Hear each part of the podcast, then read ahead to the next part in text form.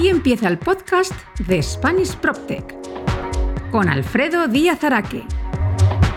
Hola, bienvenidos a un nuevo programa de Spanish PropTech, el podcast sobre PropTech y transformación digital en el sector inmobiliario.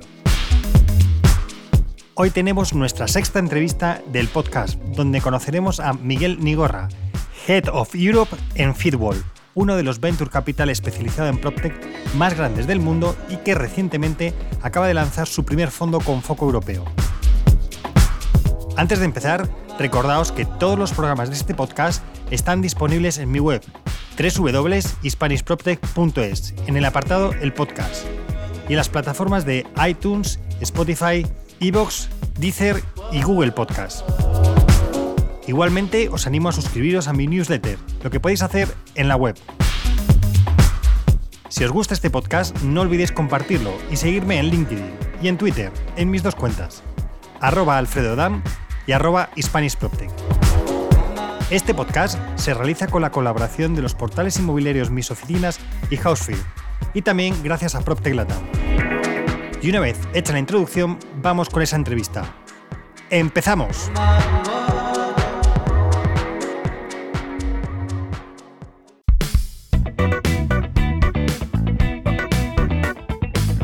La entrevista de Spanish PropTech.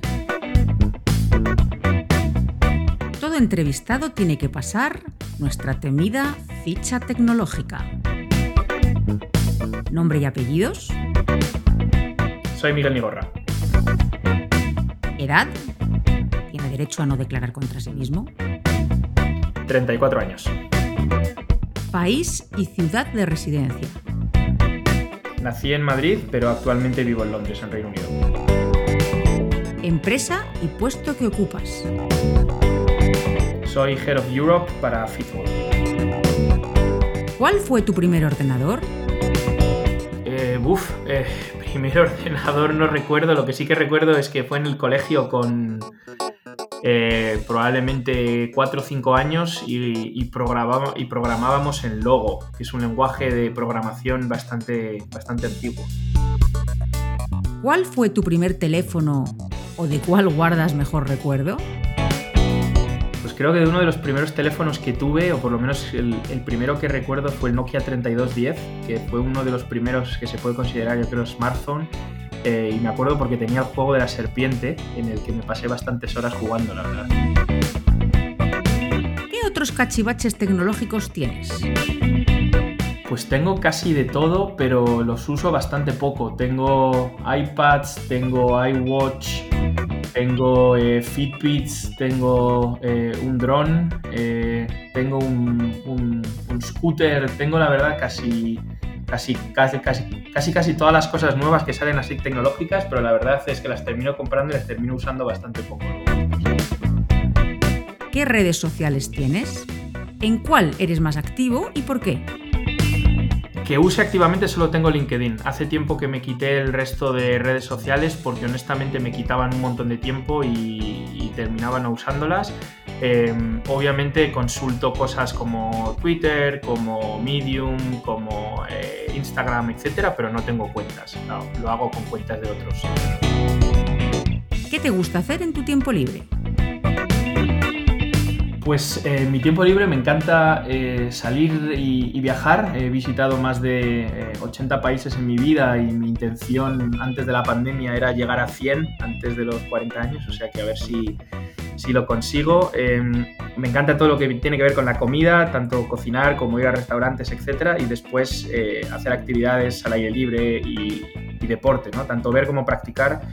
Eh, juego al golf, juego en un equipo de fútbol, eh, juego al squash, eh, me encanta esquiar, me encanta montar en bici, o sea que trato de hacer un poco, un poco todo, todo tipo de actividades físicas. Muchas gracias por haber contestado nuestra ficha tecnológica. Como ves, no ha sido para tanto. Miguel, pues nada, muchísimas gracias por, por estar aquí con, conmigo hoy, que como me comentabas antes de empezar aquí la, grabación, andas con el cierre del año, con todo lo que eso implica y que oye, que me hayas sacado una horita, pues eh, se agradece mucho. Además, es súper interesante tenerte, porque como estáis ahora de, moda con el Fondo Europeo, que tendremos tiempo para, hablar, pues es un auténtico lujo además de tenerte, Miguel. Genial, no, encantado de estar con vosotros y de, de contaros un poco lo que hacemos en Fitball en, Europa y qué planes tenemos para, para, el, año que viene. Fenomenal, muy bien. Miguel, si quieres, como, y lo voy a decir, eh, bueno, es que además Fitball yo creo que, era un desconocido para mucha gente del mundo inmobiliario, para los que nos movemos en el mundo PropTech no, no lo era tanto, ya, ya os seguíamos la pista. Cuéntame un poco, Miguel, cuál es tu background y, cómo llegas a, a Fitball. Genial, sí, pues, pues mi background es, bastante parecido, yo creo, al de, al de en general, ¿no? Que es una combinación entre, entre em, innovación, y el mundo de la inversión, obviamente, al ser un, fondo de venture capital y, el mundo del real estate. Em, yo estudié administración de empresas en, ICADE con, intercambios eh, en, Canadá y en Estados Unidos, en Fordham en Estados Unidos y en HSE en, Montreal. Em, entré a trabajar en McKinsey al principio con proyectos muy, muy pues, tradicionalmente de corporate finance, financieros, bancarios, etcétera.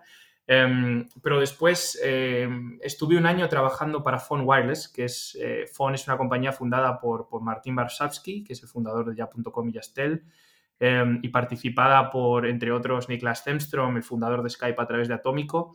Y ahí es la verdad donde empecé un poco en el gusanillo del Venture Capital y de las rondas de financiación, etcétera, etcétera. Trabajando tanto con Martín como con, con el equipo de Phone. Em, de ahí hice mi MBA en, Columbia Business School en Nueva York, en el, en el programa eh, centrándome sobre todo en, entrepreneurship y en real estate. Em, y volví a McKinsey, donde estuve en la práctica de digital de McKinsey durante eh, más, de, más de cinco años, em, ayudando a grandes corporaciones a adoptar innovación y digitalizarse. ¿no? Fui uno de los primeros en, en ayudar al equipo, a ayudar a montar el equipo de FinTech y de PropTech en, McKinsey en Londres. Y de ahí surgió la oportunidad de incorporarme a Fitball, ¿no? Y al que me incorporé en 2019 como, como Head of Europe, básicamente el primer empleado de Fitball fuera de los Estados Unidos para arrancar nuestras operaciones en, en, en Europa, eh, en nuestra oficina de Londres. ¿Y cómo te, cómo te capta Fitball? ¿Cómo se produce el matrimonio? Bueno, hablé con Brendan y con Brad eh, y con el resto del equipo. Eh, de hecho, en, una conferencia de en la conferencia de real estate de, McKinsey en, Londres, eh, yo estaba en el otro lado organizando y vino, y vino Roloff y Brad como, como Brad es uno de nuestros managing partners, Brendan es otro managing partner, Em, vinieron a dar una, charla y, les conocí, empezamos a hablar. En aquel momento estaban levantando el Fondo 2, eh, que iba a tener eh, algunos inversores europeos y hablamos de la oportunidad de, montar una oficina y montar un fondo en Europa y les dije, oye, en cuanto, en cuanto esto sea una realidad, digamos, y, pasemos de, de, que estéis haciendo el fundraising a que de verdad exista el fondo, pues encantado de unirme, ¿no? Y empecé, ya te digo, a hablar con ellos a principios casi de 2018, mitad de 2018, me terminé incorporando a principios de, 2019, ¿no? Casi un año después. Hay una cosa que sí que, has comentado sobre los orígenes, o sea, el, perfil que tenéis en Feedwall y para, la gente del sector inmobiliario también yo creo que es interesante que sepan que tanto Brendan como Brad, me parece, que es el, otro, el, otro fundador, ¿verdad? Los dos vienen además de, de, Blackstone, ¿verdad? O sea, son estuvieron trabajando en Blackstone un, tiempo, ¿verdad? Sí, eso es. Eh, Brad fue uno de los, eh, de los fundadores de Invitation Homes, em, que es una, compañía que, que, empezaron en, eh, durante la crisis financiera en Estados Unidos. Eh, fue uno de los primeros PropTechs, yo creo, en, existir eh, dentro del modelo de iBuyer. Em, y fue una compañía que, salió a bolsa y que, que, se incubó dentro de Blackstone y que terminó sacando a bolsa Blackstone. Brendan conoció a Brad eh, también en Blackstone, fue analista en Goldman Sachs, en, el equipo Real Estate, fue, em, estuvo en el equipo de Private Equity también de Blackstone en Real Estate. Em, y después fue fundador de dos startups que yo creo conocemos bien en, en España. Una de ellas Identified, que terminaron vendiendo a Workday en, San Francisco en, 2014, y la otra Cabify. Em, sí. Creo que es, que, es, que es, muy conocida para todos los, los oyentes del podcast, ¿no? Y los que se conocieron en Blackstone eh, compartían la, el interés en, en hacer algo en, en, el mercado del PropTech, ¿no? Eh, en el caso de Brad, pues ya había hecho un exit eh, con, una, con una empresa muy buena, sacando la bolsa y, y decidieron empezar Fitwall en 2016.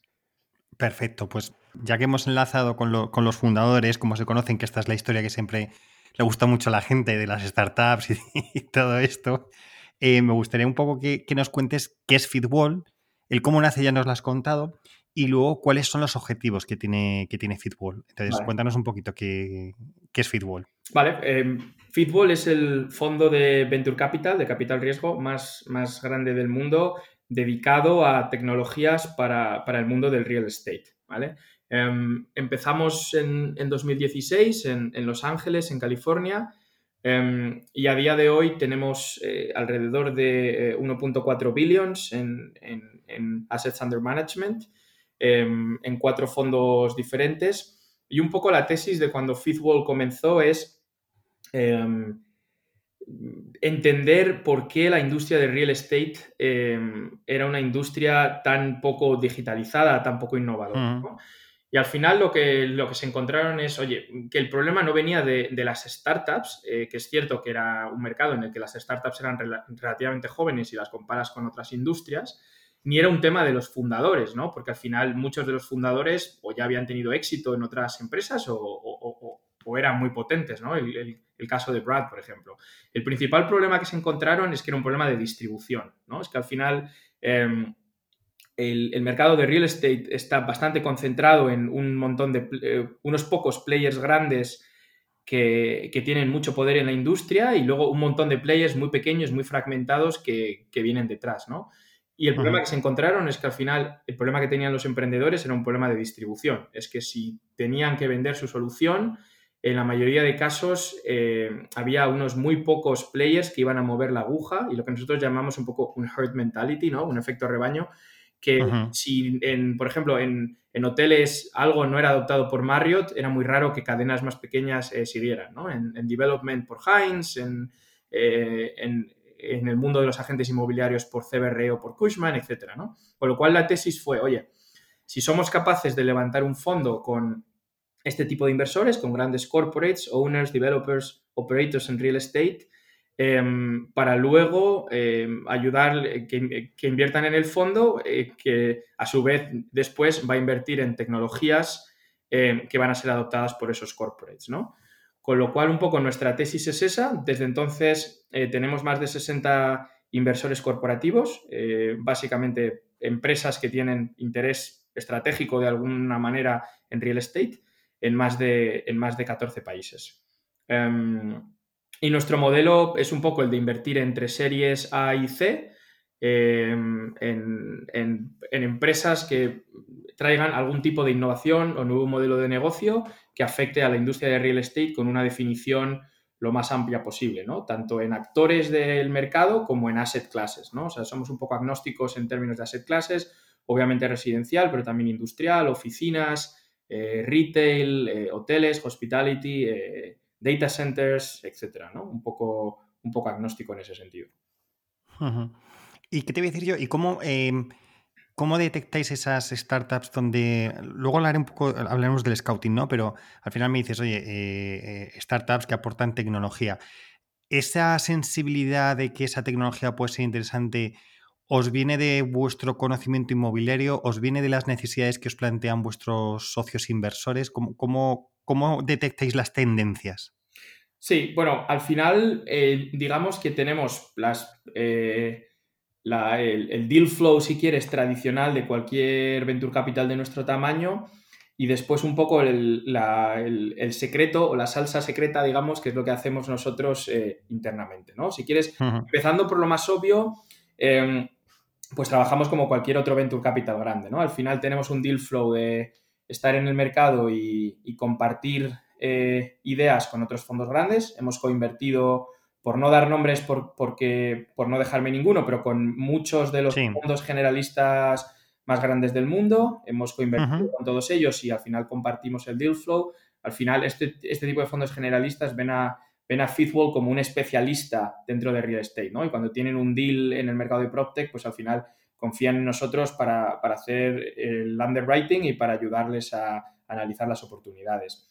Eh, también, obviamente, eh, bottom-up, ¿no? Al final, oye, compañías que, vienen a nosotros, que nos conocen, que conocen nuestra marca, que conocen pues que somos el fondo dedicado para PropTech más, más grande del mundo y, que, que, quieren que, analicemos sus oportunidades. Em, y luego dentro del ecosistema de PropTech, ¿no? Digamos, ya sea a través de eh, portfolio companies actuales eh, o a través de fundadores actuales que pues, pues, pues, conocen a otros, a otros fundadores y nos, y nos introducen a ellos, ¿no?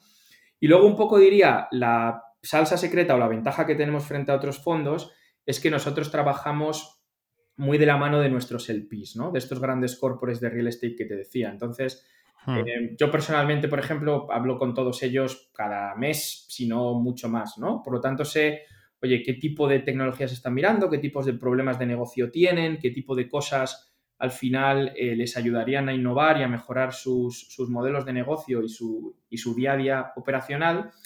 Y construimos un poco tesis em, que ayudan a solventar esos problemas. Y lo que hacemos es, una vez que hemos construido esas tesis, que nosotros llamamos vertical themes, em, es buscar un poco qué empresas dentro del mercado actualmente encajan eh, con la definición y con los criterios de éxito que hemos, que hemos definido, ¿no? Em, con lo cual, ya te digo, es una combinación del, deal flow tradicional de un fondo más un poco nuestro research y, nuestro acceso a, todos esos corporates que nos dan un montón de información y con los que compartimos ideas y compartimos potenciales tesis de inversión.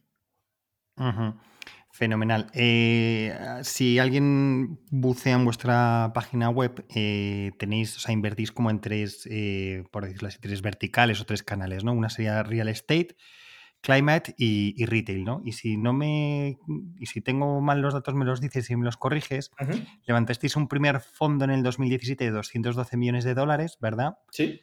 Luego unos, un segundo de 503 millones de dólares, que esa es la, estrella, ¿verdad? De, lo que tenéis en, en cartera.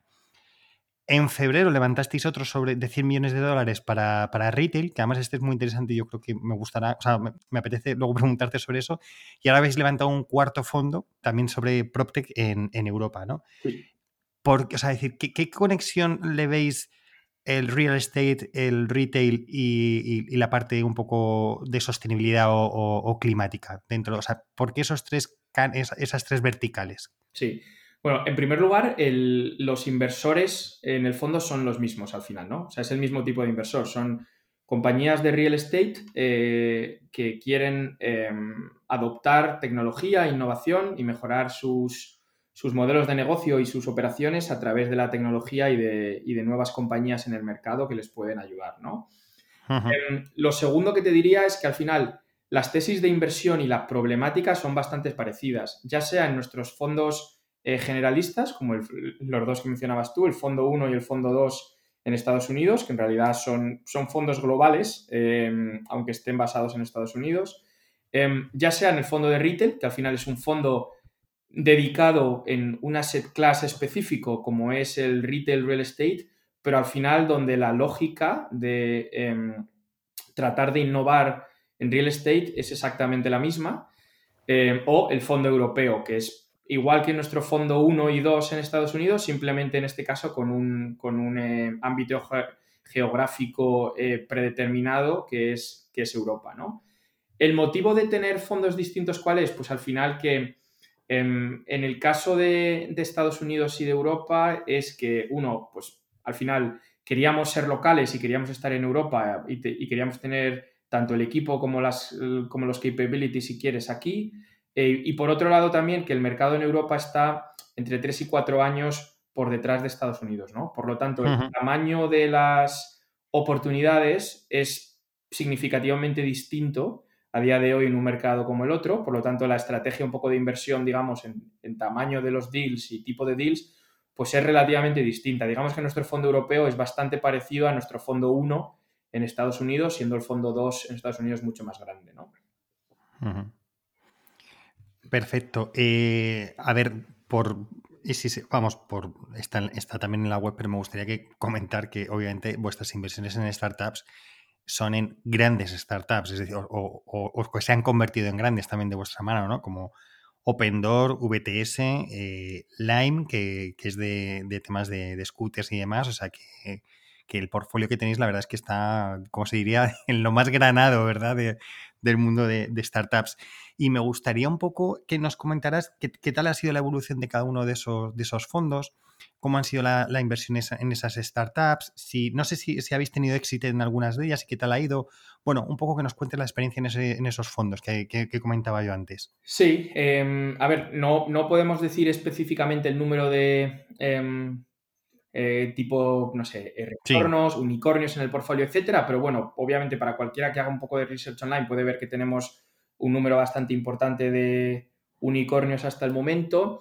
Em, en su gran mayoría en el fondo 1, porque obviamente es el fondo que empezamos a invertir en 2016 y es el fondo que ya está, que ya está más, más maduro, obviamente.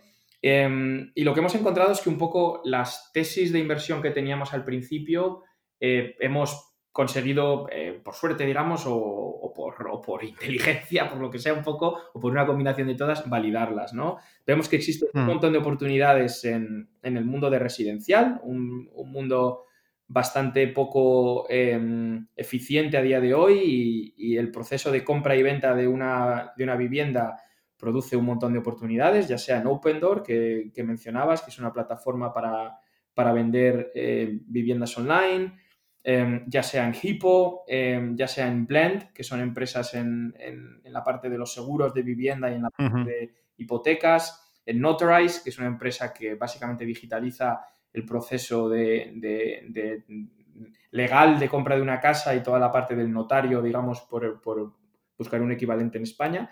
Em, y esos investment themes que teníamos en el fondo 1, pues al final son un poco los que, los que queremos replicar en Europa, ¿no? Pero también hay un montón de oportunidades en otro tipo de, verticales, ¿no? Ya sea en hacer los em, procesos de investment management, facility management más eficientes con compañías como VTS, VTS que tú decías. Em, y hay muchísimas oportunidades también en el mercado de, smart y lo que quieras, ¿no? Smart building, smart asset, eh, un poco por verticales distintos, ¿no? Al final son eh, tecnologías puntuales em, que ayudan a, a traer innovación en, en, todo el proceso de eh, construcción, desarrollo y, mantenimiento de un edificio y que hacen eh, que las operaciones sean mucho más eficientes. ¿no? Em, y luego el fondo 2, bueno, es, un fondo que eh, anunciamos en, en, 2019, por lo tanto es un fondo en el que hemos hecho solo unos, unos cuantos deals hasta el momento. Em, en empresas que todas ellas están teniendo un montón de, tracción y gracias al COVID lo que hemos visto es que es que de hecho muchas de, los, de, las, de la adopción de startups se ha acelerado en muchos casos, pese a, que pueda parecer lo contrario. Es obviamente un periodo en el que para ninguna empresa es fácil, ¿no? Y una vez que estabilizaron un poco su situación, eh, lo que hemos visto es que la tecnología en realidad está saliendo muy reforzada de, todo este proceso que nos está tocando vivir. Y una cosa, mira, y, luego me gustaría un poco hablar del, fondo de, retail, que leía un poco sobre ese, que, era un poco, pues lo que tú me lo que decías al principio, ¿no? Como canal de distribución, ¿no? Porque al final el fondo de retail, por lo que he podido leer, y, si me tienes que matizar, me, lo dices, al final es inversión en, en, startups que están dentro del mundo retail y que lo que tienen es venta online, conocedores de que en un momento tendrán que saltar al, espacio físico, con una tienda, un pop-up, etcétera, ¿no? Y al final es, oye, invertir en ese tipo de tiendas que luego al final, con los clientes que tenéis que tienen espacios comerciales, lo van a alquilar, ¿no? Esa es un poco la, idea de detectar cuáles van a ser interesantes y que luego van a tener un salto al mundo físico, ¿no? Eso es, sí. El fondo de retail al final surge como, eh, como casi todo en Fitwall, al final como una idea de un par de nuestros inversores en, nuestro fondo 1, ¿vale? Y lo que ellos, un poco la tesis era, oye, podemos ser capaces de invertir en, eh, en este caso, marcas de retail eh, que a día de hoy están empezando online, pero que en algún momento van a pasar al mundo offline eh, siendo multicanal y que por lo tanto van a necesitar espacio físico, ¿no? Y esa transición de ser una marca online a una marca offline Em, no es nada obvia y es donde muchas marcas em, sufren y donde, y donde necesitan muchas veces un partner que les pueda ayudar abrir sus primeras tiendas, a entender cómo gestionar esas tiendas, etcétera, ¿no? Con lo cual, el retail surge em, con una serie de inversores, eh, unos, pues, pues, la mayoría de los, de los eh, dueños más grandes de retail en, Estados Unidos, em, y tiene dos tesis principales. La primera es, como decía, invertir en marcas o nuevos modelos de negocio que sean tenants, o sea, que sean em, al final, eh, que ocupen espacio dentro de espacio retail a futuro. Em, un ejemplo es, por ejemplo, Industrious, que es una empresa de coworking en Estados Unidos, que em, empezó a abrir pues, pues, pues, espacios de coworking al final, de Workplace as a Service, dentro de centros comerciales. y sorprendentemente, eh, de hecho, de los mejores coworkings, los que mejores métricas tienen, los que mejores rentas tienen, etcétera, son aquellos que, están abiertos en centros comerciales de Macerich, que es el dueño de los centros comerciales de retail, en Estados Unidos. De hecho, el, anecdóticamente, el, que mejor va para ellos, digamos, es uno que está en, en Scottsdale, en Arizona, eh, centro comercial. Y un poco lo que encontraron es que el centro comercial ya te ofrece muchos de los servicios que tradicionalmente, si no, tendrías que poner en una oficina, ¿no? Ya sea gimnasio, eh, comida, em, eh, no sé, aparcamiento, etcétera, ¿no? Un montón de servicios que ya venían con el centro comercial y que por lo tanto convertían en ese espacio de oficinas en muchísimo más atractivo, ¿no? Y un poco la segunda tesis es invertir, invertir en tecnologías que ayuden a, un espacio, a una mejora y a un uso más eficiente de retail, no sé, ya desde eh, software para identificar los mejores lugares para, para abrir una tienda, Em, cosas mucho más básicas, digamos, de supply chain resilience, eh, tecnologías que ayudan con eh, e-commerce y con los fulfillment centers, o sea, un poco em, todo tipo de software, ideas y oportunidades que tengan que ver con, el mundo de retail específicamente, ¿no? Y, luego, pues, eh, la última, el último en llegar a, la familia, el Fondo Europeo, que es el que os ha hecho ya te digo, a, nivel más popular conoceros en, el mundo inmobiliario en España, sobre todo porque uno de los inversores ha sido Azora, eh, luego está BNP, Paribas Real Estate también, también está. Está Pontos, que es un family office eh, finlandés, ¿verdad? Y luego está Momemi, Momeni, perdona, que es un, promotor eh, alemán. Esto de lo que yo he visto publicado. Sí, no, vamos a hablar de nada más, solo de lo que está publicado, ¿verdad? Por, por eso. Entonces, Creo, bueno, le has comentado antes que lo que veis era una oportunidad y que es un mercado que está como cuatro años, cinco, cuatro, cinco años eh, de atraso con respecto a lo que, está pasando en, Estados Unidos. Entonces, me gustaría mm, que nos contaras un poco qué oportunidades estáis viendo en el mercado europeo. Ya entiendo por qué, o sea, decir, eh, ya, está claro el, por qué lo habéis abierto, pero ¿qué oportunidades estáis viendo o esperáis encontrar dentro del mercado europeo? Sí, o sea, al final un poco, eh, ya te digo, el, fondo surge un poco em, orgánicamente por inversores que ya teníamos, como por ejemplo otro que no hemos mencionado, pero Merlin Properties, que estaba en, sí, efectivamente. en Fondo 2, o British Land en Reino Unido, Yesina en Francia, que ellos nos pedían, oye, invirta, oye, queremos invertir, queremos ver, queremos hacer partnerships, etcétera, con, con empresas en Europa, ¿no? Y nuestro foco era bastante Estados Unidos. En sí. dos también, estando aquí, ya llevando un tiempo trabajando en Europa, vimos que había pues muchas oportunidades en, cosas al final que eran los grandes éxitos, por así decirlo, que teníamos en nuestro fondo 1. Y lo que veíamos es que em, eran oportunidades que en Europa estaban creciendo y, y, en el que, oye, pues al final teníamos eh, conocíamos perfectamente qué son las cosas que queríamos ver y no ver en las compañías porque teníamos ya la experiencia en Estados Unidos. Entonces, algunos de los temas ahí pueden ser cosas como iBuyers, por ejemplo, ¿no? Como eh, pues, un, pues modelos parecidos a Open Door, pero, pero en Europa.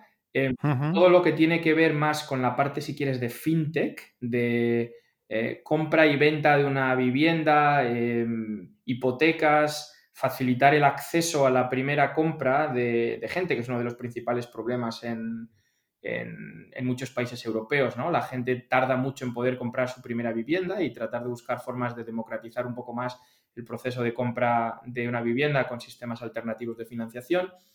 Em, y luego todo el proceso es tremendamente ineficiente, ¿no? Y, buscar em, empresas que consigan digitalizar parte del proceso de compra y venta. Em, si, nos movemos al mundo de las oficinas, hay muchísimas eh, tecnologías que nosotros llamamos Smart Building Technologies, cosas como puedan ser control de acceso digital o biométrico. De hecho, hemos invertido en una compañía recientemente en Israel que se llama Anyvision, que lo que hace es, control de accesos biométrico. y luego, pues cosas como Tenant Engagement, al final, aplicaciones para un edificio, eh, calidad del aire, eh, robots de, limpieza de, edificios, eh, robots de seguridad, software para un mejor uso del espacio. ¿no? Una de las cosas que COVID ha traído es cambios radicales en el uso de los espacios y, todo el tema que tiene que ver con la colección de datos y el rediseño del espacio de una manera eficiente. Em, son temas que nos interesan. Em, pero luego también estamos viendo otro tipo de cosas muy interesantes, ¿no? Por resumir y por darte solo algunas pinceladas, el primero de ellos es lo que nosotros llamamos OPCO-PROPCO, ¿no? Al final son oportunidades de inversión que en realidad no son PropTech, son más nuevos modelos de negocio, ¿no? Em, como puedan ser, eh, pues por ejemplo, co-living, eh, eh, coworking, empresas más de short-term rentals, digamos, en hospitality, ¿no? Parecidas a lo que puedo a lo que pudo hacer en su momento Airbnb, ¿no? en, diferentes eh, sectores, eh, en los que al final hay un gran componente eh, tecnológico y de innovación, pero hay un componente físico de, manejar un activo físico de real estate muy importante. ¿no?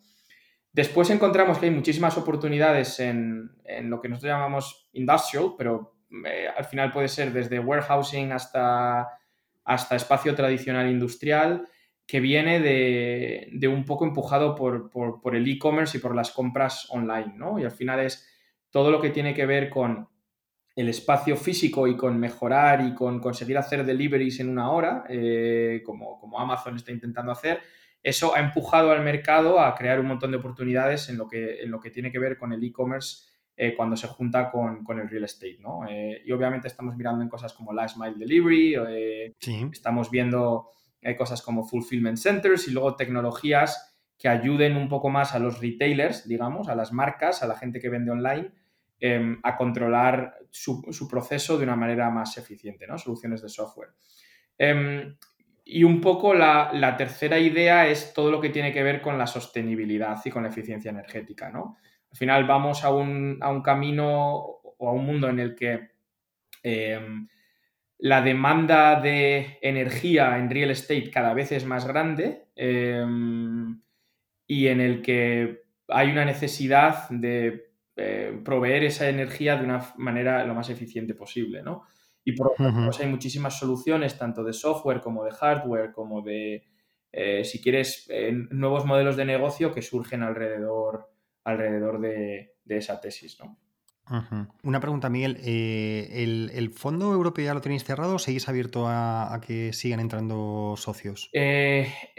Estamos en ello. Digamos que se ha anunciado parte, eh, pero el fondo europeo, o sea, sigue abierto. seguimos, sigue abierto para fundraising. Tenemos una gran parte de, los inversores ya alineados. y Próximamente eh, saldrán más noticias en algunos casos, esperemos, pero y buenas noticias, pero sí, el fondo, el fondo sigue abierto. Eh, sigue abierto, ¿no? En el sentido de pero también está ya activo en el sentido de, inversión, digamos. Y te tengo que hacer esta pregunta, porque al final este podcast lo escuchan también en América Latina, gracias a Proptech Latam. Y te pregunto, ¿América Latina está dentro de, de lo que estáis mm, observando en, en fútbol o tenéis otras regiones que a lo mejor son prioritarias para vosotros o de momento no me puedes contestar, que también esa podría ser la tercera respuesta. No, sí, o sea, hasta hemos hecho dos inversiones ya, de hecho, en Brasil. O sea, eh, eh, América Latina es un mercado que nos, que nos interesa, en el que estamos viendo muchísimas oportunidades. Em, un poco parecido a lo que he dicho antes de Europa, digamos que está un poco por detrás, si quieres, en desarrollo en cuanto a, en cuanto a Estados Unidos o en cuanto a Norteamérica, mejor dicho en el sentido de que pues, pues hay menos compañías y las compañías son un poco más jóvenes eh, en el mercado, pero sí, hemos hecho dos inversiones ya, una en, una empresa que se llama Logi en Brasil, em, que, está en el, mercado de, la logística y, mobility, si quieres, em, y otra eh, también en, el, mercado de la logística y de optimización de rutas que se llama Cobli, eh, también en Sao Paulo, en, Brasil. Em, una dentro de nuestro fondo 1 en Estados Unidos y la otra dentro de nuestro fondo 2. O sea que, sí, también eh, cubrimos activamente América Latina. Obviamente el foco del, fondo americano es, más Estados Unidos, tanto por eh, fase de crecimiento, digamos, tanto como por tamaño de las empresas, pero también cubrimos eh, América Latina desde ahí. Ajá. Y una cosa que sí que me gustaría, mira, eh, la verdad es que tengo que, tengo que decirlo que soy muy fan de Fitball por el, modelo, el modelo de negocio. Brendan Wallace me parece que es uno de los tipos como una visión del futuro del mundo inmobiliario que creo que todo el mundo debería de seguir, ¿vale? Porque es verdad que a veces algunas cosas que dice pueden sonar un poco a ciencia ficción y a lo mejor algunas de sus predicciones no se cumplen, pero porque son predicciones, no son realidades. Si tuviera la realidad, si, tuviera la certeza, te digo yo que posiblemente Brendan estaría todavía más arriba, ¿no? Pero, pero sí que es verdad que es muy interesante, ¿no? Y, y una cosa de, la, de, lo que me gusta mucho de Fitball, y lo comentaba eh, Meca Brunel, lo comento mucho últimamente, pero porque fue una de las últimas charlas que he estado, que fue en mi PIM PropTech en París, donde estaba Brendan y estaba Meca Brunel de Yecina, ¿no? Y, y Meca comentaba que hace unos años pues, se les presentó una oportunidad de una startup para digitalizar un edificio entero. Entonces, bueno, pues no tenían el, equipo y no, y no, pudieron aprovechar esa oportunidad. Y sin embargo, cuando llegó Fitwall y, y, bueno, y, empezó Yecina a invertir con Fitwall, pues lo que tenía ya era un socio tecnológico. Entonces, lo que me gusta mucho de Fitwall es que al final no es quien se incorpora con vosotros no es simplemente un socio inversionista, que lo es y que busca un retorno en la inversión, lógicamente, pero que también es esa sociedad donde tienes el socio tecnológico, alguien que te está contando las tendencias. Y como tú dices, cada mes vas hablando para conectar, oye, ¿qué necesidades tenéis? Esto es lo que estamos viendo y me parece muy interesante. Entonces, la pregunta, que era toda esta introducción larga que te hago, es, ¿cómo hacéis el scouting de esas empresas que son las inversoras? Luego hablaremos de las startups, ¿no? En qué os fijáis, pero una empresa que, o sea, vosotros os fijáis en las empresas, se acercan las empresas eh, a vosotros a decir, oye, mira, quiero invertir en Feedwall, qué tienen que cumplir, etcétera. Y luego también una cosa interesante es quién acaba siendo tu, tu persona de contacto o el grupo de contacto dentro de, esas empresas. Sí, genial. Em, bueno, por, pues, por responderte un poco, para, los que no conozcan a, a Meca, sí, Meca es la CEO de, de Yesina, que la verdad es que es un, otra visionaria, digamos, en real estate y el trabajo que hace Yesina, tanto en sostenibilidad como en innovación, la verdad es que es, que es espectacular en el mercado en el mercado francés. Pero sí, un poco nuestro modelo es, es lo que tú decías, ¿no? Nosotros al final, em, obviamente somos un asset manager y obviamente buscamos generar retorno y así es como em, pagamos los sueldos y mantenemos las luces encendidas. Pero entendemos que para, que para nuestros inversores en realidad lo que buscan, además del retorno financiero de los fondos, es retorno estratégico, ¿no? Y ese retorno estratégico al final es tener acceso a las mejores tecnologías en el mercado y tener un partner que les ayude a, seleccionar las mejores tecnologías, que al final es el 50% de la ecuación, pero también a aprender cómo implementar y cómo adoptar y qué cambios tienen que llevar a cabo para que esas tecnologías eh, sean eficientes y, en realidad funcionen, ¿no? Que es un poco la parte más, más, más complicada. Em, y en cuanto a cómo buscamos las startups, pues al final, eh, de nuevo... Sí, pero Miguel, antes de las startups, eh, las empresas, ¿cómo llegáis? O sea, llegáis vosotros a las empresas y les ofrecéis, oye, mira, eh, somos Feedwall, esto es nuestro objetivo y tal, son ellos los que se acercan. ¿Cómo es esa, esa relación? esa primera pues, relación. En realidad, a ver, es un poco una combinación de las dos. a día de hoy, em, antes de venir a Europa, pues obviamente la marca era un poco menos potente en Europa, pero ya teníamos un listado de Em, potenciales inversores en realidad muy grande y el, y el fondo surge un poco por la demanda que ya existía en el mercado de tanto inversores que habían intentado invertir en nuestro fondo 2 y desafortunadamente les tuvimos que decir que no porque ya estaba lleno, em, o inversores que se acercaron a nosotros en cuanto se enteraron de que, de que estábamos, que en realidad eh, pues lo mantuvimos un poco en secreto bastantes meses, pero que estábamos montando nuestras actividades en Europa, ¿no? Em, ¿Y cómo llegan a nosotros? Pues al final yo creo que mm, el mercado de real estate y, es, relativamente pequeño, no hay tantos corporates ahí, ahí fuera. Eh, conocemos a casi todos, ya sea a través de, del trabajo que hacemos, de, de eventos, de un poco el boca a boca también, de CEO a CEO, digamos, de todas estas compañías. Em, y también a día de hoy, pues, pues ya hemos creado un poco, digamos, un club privado de innovación dentro de real estate, ¿no? O, un poco el corporate venture capital, si quieres, exterior para la industria de real estate. Como te decía, teníamos más de 60 partners en 14 países, con lo cual, pues a día de hoy es, relativamente sencillo para nosotros eh, tener acceso a, a los partners, ¿no? Otra cosa distinta es luego, oye, convencerles para eh, invertir capital en nosotros o no, pero... Y luego tenemos un approach bastante abierto, la verdad. Yo personalmente eh, estoy en boards y en, y en, comités ejecutivos de muchas de las empresas cotizadas de real estate en Europa eh, muy a menudo, eh, vamos a un montón de eventos que nos invitan, tenemos un papel muy activo en ULI, en el Urban Land Institute. Em, todo el equipo, la verdad, estamos bastante involucrados ahí y con un montón de, de conferencias de PropTech y de, y de podcasts como este, ¿no? Y de eventos, de PropTech y de real estate en cada uno de los países. Bueno, si te, sale, si te sale alguna empresa inmobiliaria gracias a este podcast, ya hablaremos de, comisiones. Buena cena, sí. Y, Miguel, entonces, eh, generalmente al final, cuando ya tienes la relación, etcétera, con este tipo de reuniones que tienes mensuales que comentabas, o que bueno, esos contactos que tienes para ir, al final eh, vuestro interlocutor es comité de dirección, o sea, son gente dentro del comité de dirección, es la persona de innovación dentro de la empresa, ¿Cómo, con quién tenéis ese, tipo de contacto más pues habitual? tenemos tres grupos un poco, un poco diferenciados, ¿vale? El primero de ellos es em, ya sea CEO, comité ejecutivo, etcétera, ¿no? Y, un poco lo que ayudamos a ese nivel es a ayudarles a entender eh, qué cosas están qué cosas existen a día de hoy en el mercado que pueden cambiar sus modelos de negocio y que les pueden ayudar un poco en su día a día y en los problemas que ellos tienen y ven y, un, poco ayudar a innovar en el mercado de real estate. Y dos, explicarles también cuáles son un poco los casos de éxito que vemos ahí fuera en el mercado, ¿no? Con, otros corporates parecidos a ellos. En la mayoría de casos donde no compiten, ¿no? O sea, contarle mm. a Properties, por ejemplo, o a Zora lo que está haciendo un player en Estados Unidos para ellos es muy útil porque ven casos de éxito y cosas que ya funcionan. Eh, y, están, y tanto el partner americano como, como, el partner español en este caso están dispuestos a colaborar y a compartir ideas porque no compiten, ¿no? Em, después hay un segundo nivel que ya puede ser, pues, no sé, el equipo de negocio, el equipo de innovación, el equipo de, estrategia, un poco cada corporate tiene, tiene equipos distintos donde cae PropTech, ¿no? En algunos casos más grandes, en otros casos más pequeños, pero lo, que, pero lo que nosotros hacemos es, si existe un programa, si ellos tienen ya un programa de innovación em, interno y tienen un equipo, pues somos un poco un, complemento y, potenciamos lo que ya tengan y ayudamos a acelerar.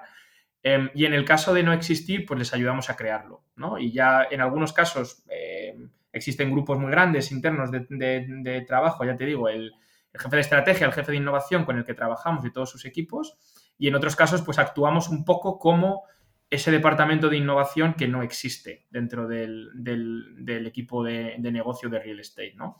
Y luego cuando estamos implementando iniciativas concretas, no sé, digamos, em, implantar em, un nuevo software determinado para el equipo de investment management, pues ahí ya mm. trabajamos con la unidad de negocio, con el asset manager, un poco con el equipo concreto, digamos, eh, dentro del partner que que al final va a ser el, el, que reciba o, el que adopte esa tecnología en concreto, ¿no? Con lo cual te diría que un poco nuestro día a día es más con el segundo nivel, ¿no? Con el equipo de innovación, con el equipo de estrategia, con la persona para la que esto sea, para la que esto sea su día a día, em, combinado con cuando hay iniciativas concretas con, con, el equipo responsable de negocio y después pues con interacciones eh, recurrentes y puntuales con, el management y con los CEOs de las compañías con las que trabajamos. Ajá, perfecto, fenomenal, muy, muy bien explicado, la verdad es que y súper interesante. Y hemos hablado de los que tienen el dinero, las, las corporate, y ahora de los que piden dinero, ¿no? Las startups. ¿Qué busques en una startup eh, a la hora de invertir? Y te voy a hacer una pregunta también es, ¿qué ha cambiado desde el momento WeWork, que yo creo que marca un antes y un después en tema de inversión en startups, que ha cambiado también en vuestro modelo a la hora de invertir, o a lo mejor no ha cambiado nada, porque vosotros ya tenéis una línea muy, muy marcada de dónde invertíais. Sí. Al final, que miramos es, eh, te diría por resumir tres cosas. Uno, em, cómo encajan esas startups, como explicaba al principio, dentro de nuestras tesis de inversión. Es decir, construimos tesis por eh, vertical, si quieres, bastante definidas en el que vemos, oye, cuál es el mercado potencial, eh, cuáles creemos que son los cambios tecnológicos que van a ser más eficientes, cuáles son los tipos de métricas que buscamos en ese mercado concreto, si hay ejemplos comparables en, Estados Unidos, en otros mercados que podamos usar para, comparar, etcétera, ¿no? Eso es un poco el primer nivel, es un poco que las empresas encajen dentro de las tesis que construimos em, versus, si quieres, modelos más generalistas donde hablan con las startups y luego encuentran un poco el, fit estratégico, ¿no? En nuestro caso es al revés. Construimos más las tesis top-down y después buscamos compañías que encajen dentro de lo que creemos que va, que va a ser exitoso, ¿no?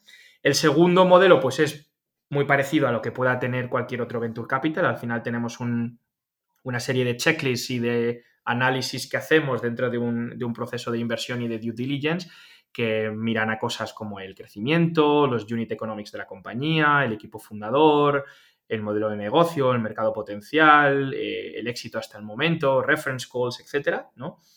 Y lo tercero que creo que es, que es, muy importante en nuestro modelo y que es un poco por lo que surge Fifthwall es el potencial que nosotros tenemos y que la compañía tiene para hacer lo que nosotros llamamos Kingmaker Deals, ¿no? Que al final es, oye, eh, son, ¿es esa compañía capaz de mm, hacer partnerships potenciales con nuestros inversores y por el otro lado, digamos, vamos a ser Fitwall capaces de aportar valor y de ayudarles a firmar partnerships estratégicos, ya sea con un ticket de inversión o no, simplemente un acuerdo comercial o no. Y si, y si la respuesta es que sí, pues es un poco lo que buscamos, ¿no? De ahí también que nuestra que cuando entramos nosotros en, en, las inversiones en algunas de las startups es un poco, es un poco más en, late stage, digamos, ¿no? Hacemos más series B, C, A en algunos casos, em, más que empresas en, fase seed, porque en fase seed es mucho más difícil probar ese partnership potential que nosotros ah. buscamos. al final las compañías son más pequeñas o aún están desarrollando el producto, etcétera. Fenomenal. Eh, nada, vamos a ir acabando porque tampoco te quiero quitar mucho tiempo, pero hay dos cosas que, últimas que me gustaría preguntarte. Una es el tema sostenibilidad. Sois una empresa que está calificada como B Corp, ¿verdad? Creo que es la calificación, así se llama. Me gustaría un poco que nos cuentes qué es esa calificación, qué es lo que os ofrece y, por qué, bueno, yo creo que antes lo has comentado, ¿no? Pero a lo mejor ese, por qué esa, esa apuesta por sostenibilidad, tan marcada además, ¿eh? Sí, a ver, eh, eh, si quieres te respondo un poco sobre las dos, ¿no? Sostenibilidad Como, content y luego por B Corp. Si quieres empiezo por lo último. ¿Por qué decidimos tomar el paso de ser un, B Corp? Que al final lo que certifica es que somos una compañía em, inclusiva y sostenible, ¿no? Somos uno de los primeros eh, venture capitals en, conseguir esta certificación. De hecho, de las 2.500 compañías que son B Corp, no estoy seguro y, me matará el equipo de compliance si no es verdad, pero yo creo que probablemente seamos el, fondo de Venture Capital más grande o uno de los más grandes en haberlo conseguido. Em, y al final eh, lo que mide es el impacto que como negocio, que como empresa tenemos en nuestros trabajadores, en nuestros suppliers, en las compañías en las que invertimos, en la, comunidad en general y en el, y en el, em, y en el environment, ¿no? Al final, en, el mundo en el que vivimos, eh, el impacto que tenemos en el clima y en, y, en sostenibilidad, ¿no? Em, ¿Y por qué decidimos hacerlo? Porque obviamente es, fue difícil tener la certificación y luego hemos tenido que cambiar pues muchísimas cosas internamente para, pues, para adaptarnos a esta certificación y para conseguir una puntuación alta y, y mantener la certificación, ¿no? Y es porque al final nuestros corporate partners se acercaban a nosotros para que les ayudáramos a, mejorar sus estándares de sostenibilidad y creíamos que como firma, como compañía, pues teníamos que, nosotros tomar también pasos en ese sentido para ser capaces de, después hacer, eh, digamos, consultoría o de, hacer advisory en, temas similares, ¿no? En nuestro día, ¿cómo nos impacta? Pues hay un montón de procesos desde cosas anecdóticas como que ya no usamos plástico y que tenemos pues un número de días al año que, dedicamos a, temas de, ONGs, eh, a participación en el medio ambiente, eh, medimos nuestro footprint en, huella de carbono, en viajes, etcétera, o sea, muchas cosas, digamos, en el día a día de, de los empleados y las operaciones pero también un poco en que tenemos que, eh, hemos definido una serie de estándares eh, bastante altos en sostenibilidad, en accountability y en transparencia que informan un poco nuestros procesos de inversión, ¿no? En el que no solo miramos el retorno financiero, sino que también miramos el impacto que va a tener en, el medio ambiente y en nuestro entorno las inversiones que llevamos a cabo, ¿no? Y luego un poco por, por también tocar rápidamente el tema de sostenibilidad en general en real estate, es un tema que nos importa bastante, porque a día de hoy em, hay mucho, y se ha oído hablar muchísimo de cambio climático, del impacto que, la economía tiene sobre el clima. Em, lo que probablemente no tanta gente sepa es que el 40% de todas las emisiones globales en un año provienen de real estate.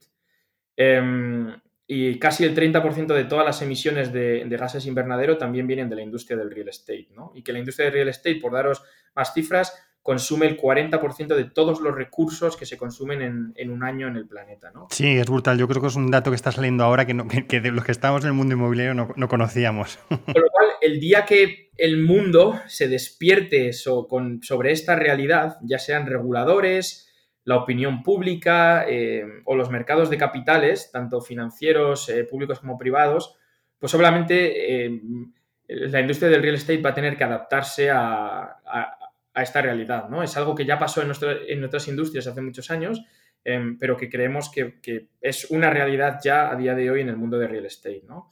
Y que va a haber tanto riesgos, obviamente, y coste mm, de mm, capital o financiero para empresas que no sean capaces de adaptarse, como oportunidades para todas aquellas empresas que, sean capaces de liderar y que sean capaces de tomar un papel activo en, en innovación y en, sostenibilidad y convertir eso en su ventaja competitiva, ¿no? Con lo cual, como fondo y como, y como firma llevamos asesorando a algunos de nuestros inversores eh, bastante tiempo, desde, desde, hace varios años, em, y la idea es, pues, em, era un poco poner eso como parte también eh, principal de nuestras operaciones de firma y de nuestro proceso de inversión.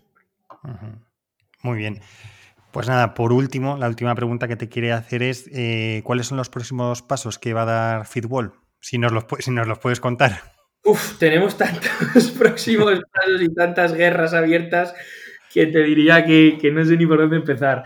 Pero bueno, un poco por, resumir y por, si quieres centrarme más en, el, en, Europa, em, nuestra idea es eh, terminar de cerrar el, el, fondo europeo durante 2021 obviamente empezar a invertir. Estamos eh, súper excitados con eh, todas las oportunidades de inversión que estamos viendo, todas las empresas con las que estamos hablando y idealmente nos gustaría eh, anunciar un montón de deals en Europa en, 2021 en cuanto, en cuanto volvamos de las navidades y, tengamos un poco más de tiempo, digamos, para ello. La idea es, invertir y ser un un, player, tener un papel relevante en el mercado de, de PropTech europeo, ayudando a muchos emprendedores y ayudando a desarrollar nuevos modelos de negocio y nuevas compañías.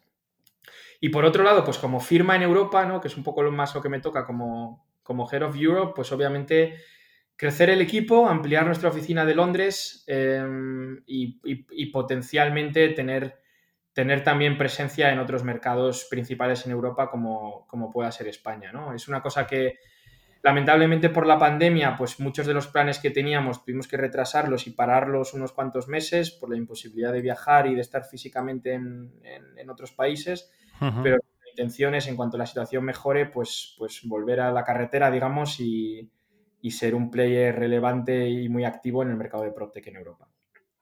Fenomenal. Bueno, pues ya te digo, está por un lado está, eh, estamos esperando en España los fondos europeos y yo creo que las startups están esperando también los fondos de Feedwall a ver si les cae algo en el 2021. Pero bueno, pero para eso yo creo que lo que tienen que trabajar es mucho en, ser rentables, ¿verdad? Que esto es una cosa que ahora mismo se pide mucho por parte del inversor en startups, en hacer un, buen proyecto y, un buen approach al, mercado inmobiliario. Miguel, te agradezco de verdad muchísimo tu tiempo, que sé que eres una persona muy ocupada.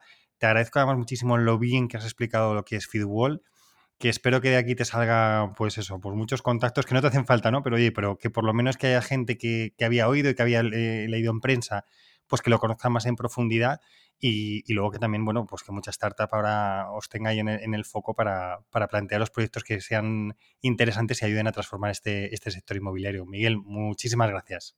Nada, muchísimas gracias a vosotros, eh, a PropTech Spain, por la labor que hacéis y que obviamente encantado desde de colaborar con vosotros y, con el mercado español, que para nosotros es uno de, los, de nuestros mercados objetivos principales y donde esperamos eh, hacer muchas cosas muy pronto.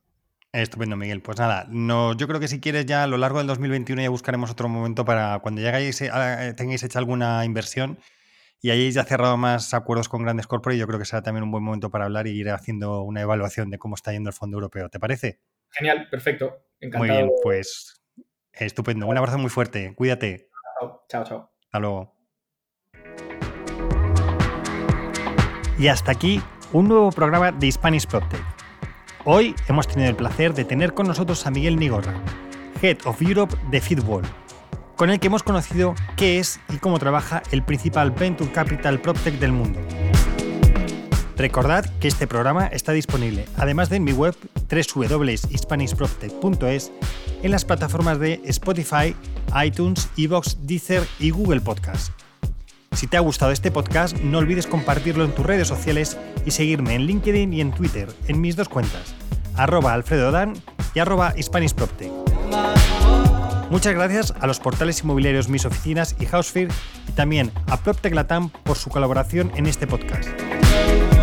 Por hoy me despido y recuerda, si quieres estar a la vanguardia en el sector inmobiliario y su transformación digital, escucha el podcast de Spanish PropTech. Hasta el próximo programa.